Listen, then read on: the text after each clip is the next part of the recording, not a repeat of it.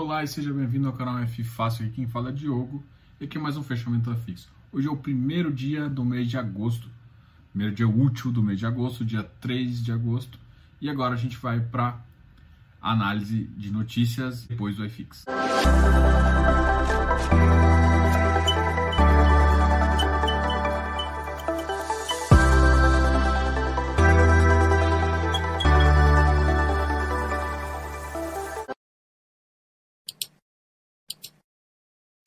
quero passar muito rápida, justamente porque eu quero dar um foco em alguns casos específicos que eu estou vendo no iFix. Bom, a notícia hoje foi que o dólar voltou para a faixa de 5,32 reais, ou seja, um dólar custa hoje 5,32, teve uma alta de 1,92%, e essa alta é grande parte reflexo da aumento de tensão com, com China. Eu já tinha comentado um pouquinho com vocês que a gente está vivendo meio que num, num mundo um pouco estranho, e ainda está, porque o Ibovespa não refletiu. Ah, no ano passado, as situações estavam, às vezes, até melhores do que a situação está hoje, e o mercado estava muito mais descontado. Atualmente, o mercado não está descontado é, frente a, ao fluxo de caixa das empresas, o mercado está tá, tá com uma expectativa grande. Não, não dá para comparar um pouco fundos imobiliários de, de ação, tá? Justamente porque uh, um grande fator de empresa é a expectativa, né? Você tem uma expectativa de caixa, você normalmente você paga um pouco mais justamente porque é, o caixa volta. Mas a gente está com expectativa alta, o número de tensão entre esses dois países está cada vez pior e, e mesmo assim, pelo menos a nossa bolsa está bem alta. O fato é, o Bovespa hoje chegou a quase bater 106 pontos, depois deu uma, uma, queda e ficou oscilando entre o positivo e o negativo, fechando o dia hoje em menos 0,08 com 102 mil pontos e 830. Então 102 e 830 foi o fechamento do dia. Vi projeções de analistas que até o final do ano o Bovespa pode chegar maior, eu não duvido. A grande questão é a seguinte, é, a gente ainda está com um pensamento positivo em relação à bolsa. A expectativa ainda está muito alta em, em relação ao, às empresas. A gente, com o Covid, todo mundo. É, aconteceu isso com o PIB e a gente pode analisar isso também no relatório Fox. A, o desconto foi muito maior do que está acontecendo, mas ainda existe um desconto, ainda existe esse gap. Então o caixa das empresas voltaram, só que a gente voltou para um preço padrão de com um fluxo de caixa muito melhor. É claro que a gente tirou alguns empecilhos que, que atrapalhavam algumas empresas a crescer. A gente melhorou parte do cenário macroeconômico brasileiro, né? não, não, não só mundial, o cenário mundial é, tinha dado uma deslanchada e agora voltou a travar. Só que mesmo assim, para mim, ainda tem uma certa diferença do que é esperado. É muito difícil esses países não entrarem em um consenso. Mas uh, o problema é que quanto mais demora, mais essa, essa essa expectativa pode ficar impaciente e esse otimismo virar pessimismo e o mercado começar a cair. Então, não dá para prever se isso vai subir ou cair, mas entenda que a expectativa na, em relação à bolsa tá real, entendeu? Apesar de, dos resultados virem sendo melhores, não significa que os resultados estão vindo ótimos. Significa eles, que eles foram muito mais depreciados no começo.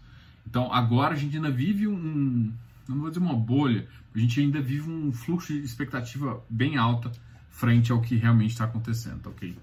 Eu vou dar, vou falar só da CSN que subiu 6,28 e da Cogna que caiu 5,19%. E agora a gente vai conversar e vai falar direto do iFix. A gente começa pelos ativos que tiveram pior desempenho e depois tiveram melhor desempenho. E para começar veio o XP Properties, caindo 6,11%. Sim, essa é uma queda extremamente atípica, ele chegou para 83. Só que você lembra que o XP Properties ele tem aquele contrato com a WeWork, na verdade eles uh, já pagaram a multa, parte foi feito, parte da multa foi paga no rendimento passado e parte foi paga nesse. Então o que aconteceu é justamente o seguinte: pagou, agora tá sem contrato e muita gente pode ter falado assim, cara, não compensa para mim ficar nesse ativo na expectativa justamente de um novo contrato e saiu de posição. Então você tem que acompanhar esse mercado e isso era meio óbvio para quem conhecia. Eu acho que é uma oportunidade porque o preço da metragem ainda está bem tá abaixo assim. ah, ainda tem que fazer mais contas, tem que fazer é, posições de entrada. Em geral, eu acho que é, é uma carteira para você olhar. Talvez ela não seja inteiramente de, de ativos tops ali, com localizações, e, mas é um, é, é um ativo sim para dar uma analisada. Não é, um, não, é, não, não é bem comparado com o XP CM, não, tá, gente? Então tem que tomar cuidado, porque às vezes faz associações e tal é, esse aqui é o XP Properties. Então, assim, ele é um ativo, ele realmente perdeu parte, vai sofrer um pouco com vacância, mas para mim está sendo um pouco mais descontado do que precisa. Então, quando está mais descontado do que precisa, é onde às vezes a gente acha oportunidades, tá ok? FIFI caiu um pouquinho, 3,29%. Talvez alguma coisa na carteira dele também é, tenha caído um pouco. KNHY uma queda de 3,27%, VRTA 109, uma queda de 2,15%, os créditos estão todos também. E o Vigir continua uma queda 78,32%, 2,11%. Eu não, não, não consigo explicar isso não. Sim, qual que, que eu quero dizer que eu não consigo? Para mim não faz sentido.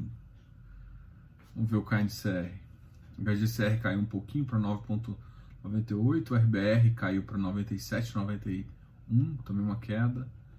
O RBR é um que tá, para mim, um, é o high grade, assim, que eu acho que é o melhor, assim, que ele é mais completo. Ele, ele tá sofrendo uma emissão também de 97, 37, então tá próximo da emissão. Ah, então ele tá bem dentro aqui. Vigir. Tá, o Vigir é o para mim que não tá fazendo muito sentido. Vigir putz, eu não, eu não consegui ver nada em relação a uma carteira dele tá ruim. Mesmo que uma carteira dele ah, de 2, 3% estiver ruim, cara, ele tá muito descontado, mas muito descontado. RBR Properties também teve uma queda de 2,06%, 85. Hoje o mercado deu uma castigada em vários ativos. XPIN caiu, 112, eu ainda guardaria um pouquinho mais. MOL caiu para 84. RBRR 97, HFOF 114. O Cafof também caiu. Nossa, teve, teve, teve quedas bem acentuadas. Tem que lembrar que depois, hoje, só que alguns ativos não pagam rendimento agora. É, tem que lembrar que hoje é o primeiro dia ex de muitos ativos, mas alguns desses nem é o último dia ex. O Iridium caiu um pouquinho também, 109. O Bovespa uh, caiu 0,08, chegando a 102,829 mil pontos. O iFix ficou em 2.714 com uma queda de 0,69. Vou falar um pouco dos ativos positivos. Cara, tá, tem poucos ativos positivos. O, o Tegar hoje subiu para subiu para 129,49. Ele está em emissão, eu fiz até um vídeo sobre ele. Rect também deu uma leve subida, 95,80, mas longe da, do valor da emissão, a 100 reais. Vilg 118, é um ativo que a emissão está 116, então é, é um ativo que logo, logo também eu espero ter um, é, um aumento aí. Habitat chegou na faixa dos 102, mas também uma queda, uma alta bem pequena. O RBRL manteve.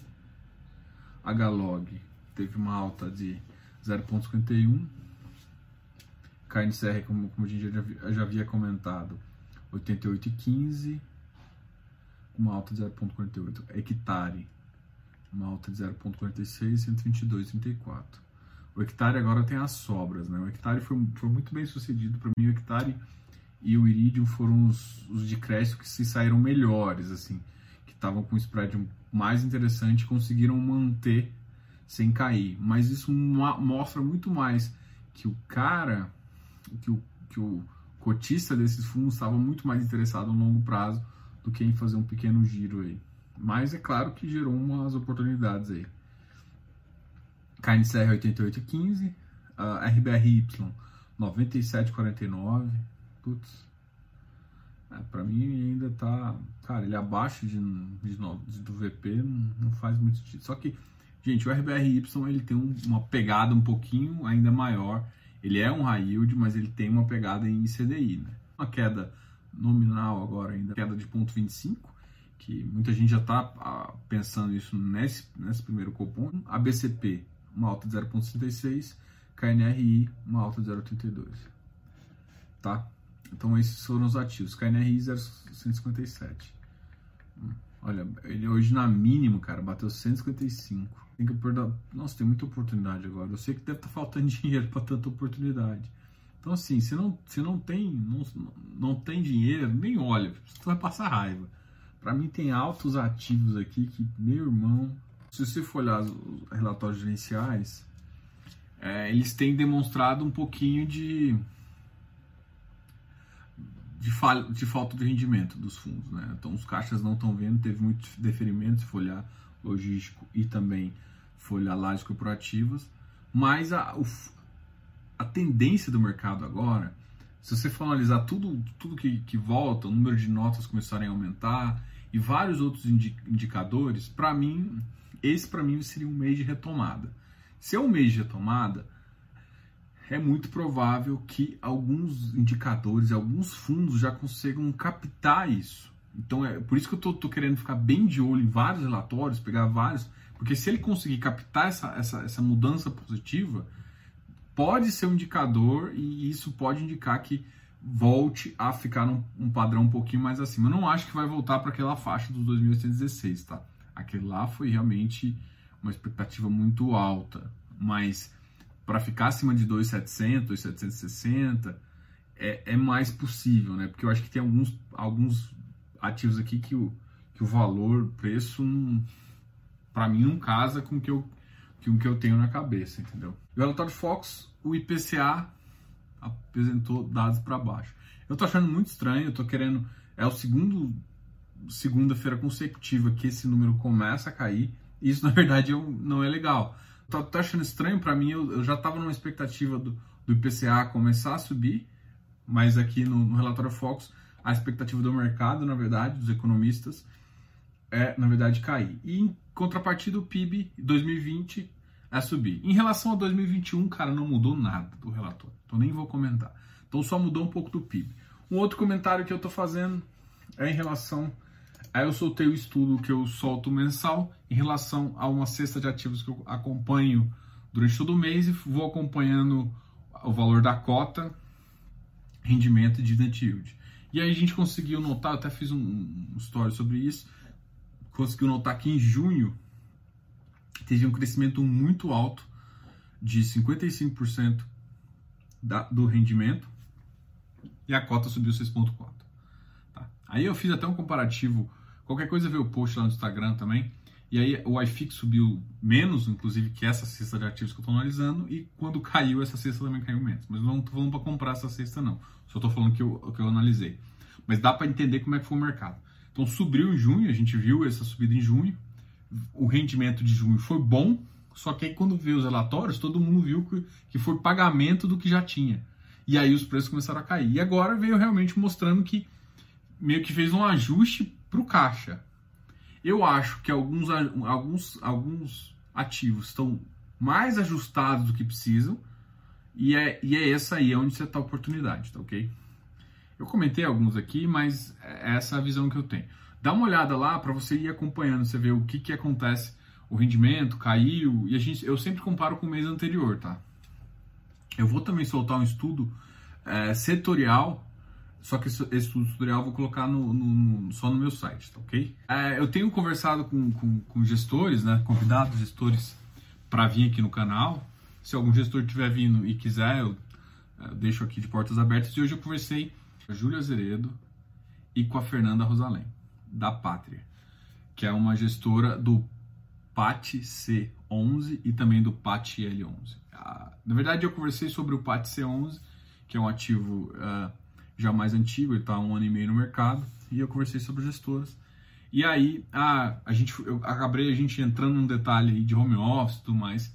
E eles, elas aceitaram o convite de conversar com você. Ah, e assim, só que elas também comentaram que eles vão fazer um webcast no dia 12, dia 12 desse mês vão fazer um webcast. Eu vou começar a divulgar também, vou colocar o link para vocês, se vocês quiserem participar. Sabe que eu, que eu falo que se você for cotista ou não for, é interessante você conhecer as gestoras, conversar com todas, entender um pouco da visão e da estratégia da gestora. Porque, na verdade, o que você tem que, não vou dizer casar, mas você tem que, tem, tá alinhado é com o pensamento do gestor. Então, a, a, o que eu quero trazendo gestores para conversar com você é justamente essa visão.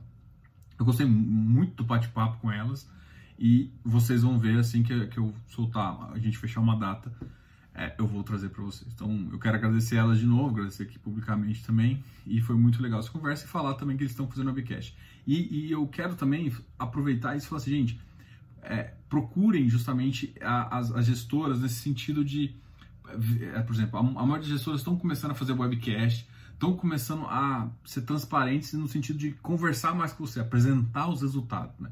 Então procure essas visões, procure o que ele tem que fazer, não, não leia relatório gerencial, isso é, é esse é o básico ali, assim, não tem como não fazer, né? O básico é você tem que pelo menos ler o relatório, até para você entender. está com dúvida? Vai, tem que ir canal FI, tem várias pessoas no mercado que conseguem te ajudar.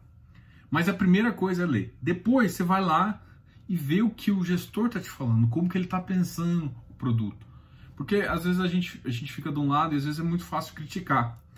Mas a gente vê no lado da, da gestão, você consegue entender algumas questões que uh, são estratégicas também. Então, dá uma pensada nisso e vai falar. E essa semana a gente vai ter duas lives. Então, essa, essa, essas próximas duas semanas eu vou, vou trazer muitos convidados aqui. E dessa semana aqui, amanhã eu trago André Bach. Ele é autor de um livro e também uma figuraça. É, é um ícone desse mercado. Não sei se ele nem se ele gosta que eu falo isso, mas ele realmente é uma, é uma figura muito interessante desse mercado. Ele tem uma experiência grande, ele é investidor há bastante tempo e assim vai enriquecer muito vocês. Então, eu acho que tem muita gente aqui que começou a investir tem pouco tempo. Então, conheça a visão de quem está no mercado há mais tempo. Escute, tá? Então, é essa a minha ideia de trazer o André Bach. E nessa semana também a gente sempre vai trazer uma gestora que eu quero que é interessante você ter uma visão mais uma visão profissional de, de quem está lá dentro fazendo, tomando as decisões, tá? E essa semana vai vir a Atrio. A Atrio vai vir aqui, que é a gestora do fundo AR11, beleza? Então, esses foram os recados. Ah, eu vou começar a divulgar no Instagram, abrir também a live de amanhã. A live de amanhã com o André Bach e na quinta-feira a live com a Atrio, beleza? E eu já publico tudo para vocês. Eu espero muito que vocês estejam aproveitando essas informações, porque é, são tem muita tem muito conteúdo aqui. Se inscreva aqui no canal, dá um like nesse vídeo, compartilhe se gostar e comente aqui embaixo. Eu respondo todos os comentários. Eu, eu tô gostando de ver vocês, têm comentado bastante aqui e é isso mesmo. Continuo comentando que eu sempre respondo todo mundo. Grande abraço, Diogo, canal F Fácil.